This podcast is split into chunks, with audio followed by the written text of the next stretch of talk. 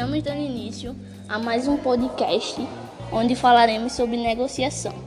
Somos alunas da ETE Camaragibe, do curso de Administração, e para começo iremos falar sobre o conceito. Jéssica, será que você poderia nos contar qual o conceito de negociação? Claro, Kailane. É a negociação é a possibilidade de se fazer algo melhor por meio de uma ação conjunta é um processo bem completo e complexo, que, demanda, que demanda de seus participantes muito mais do que uma simples barganha. E cabe ao negociador buscar informações para identificar o objetivo da negociação. Interessante, Jéssica. Me fala, por favor, quais são os tipos de negociação?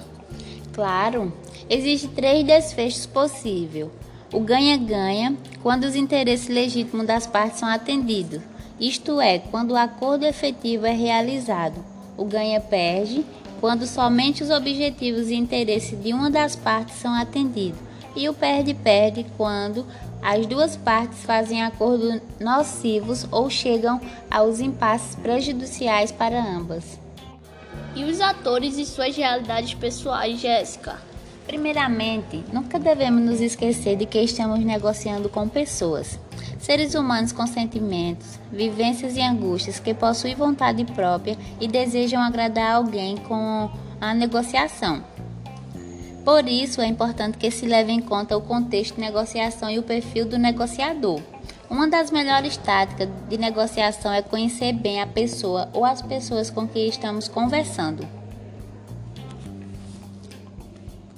Ótimo, Jéssica. Agora iremos dar continuidade com Cecília, que irá nos falar um pouco sobre o processo de negociação. Cecília, nos conta um pouco sobre o processo?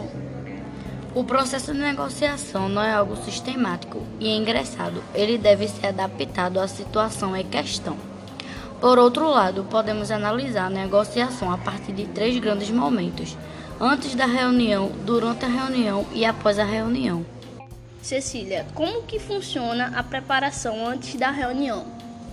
Ela consiste em identificar todos os fatores necessários e suficientes para obter êxito e criar as condições prévias para que tais fatores possam ocorrer. Por isso, é pertinente que tenhamos em mente que cada reunião deve ser bem planejada ela é apenas uma peça do quebra-cabeça que será montado durante o processo. E durante o processo, Cecília? O processo é dividido em cinco etapas: a abertura, exploração, apresentação, classificação e ação final. E como que é feita a abertura? Para ter certeza de que os participantes estarão receptivos às suas ofertas, o autor afirma que devemos criar um clima de confiança. E como que funciona a exploração? Quando temos a oportunidade de coletar todas as informações que não conseguimos durante a preparação. E por último, me fala um pouco sobre a apresentação.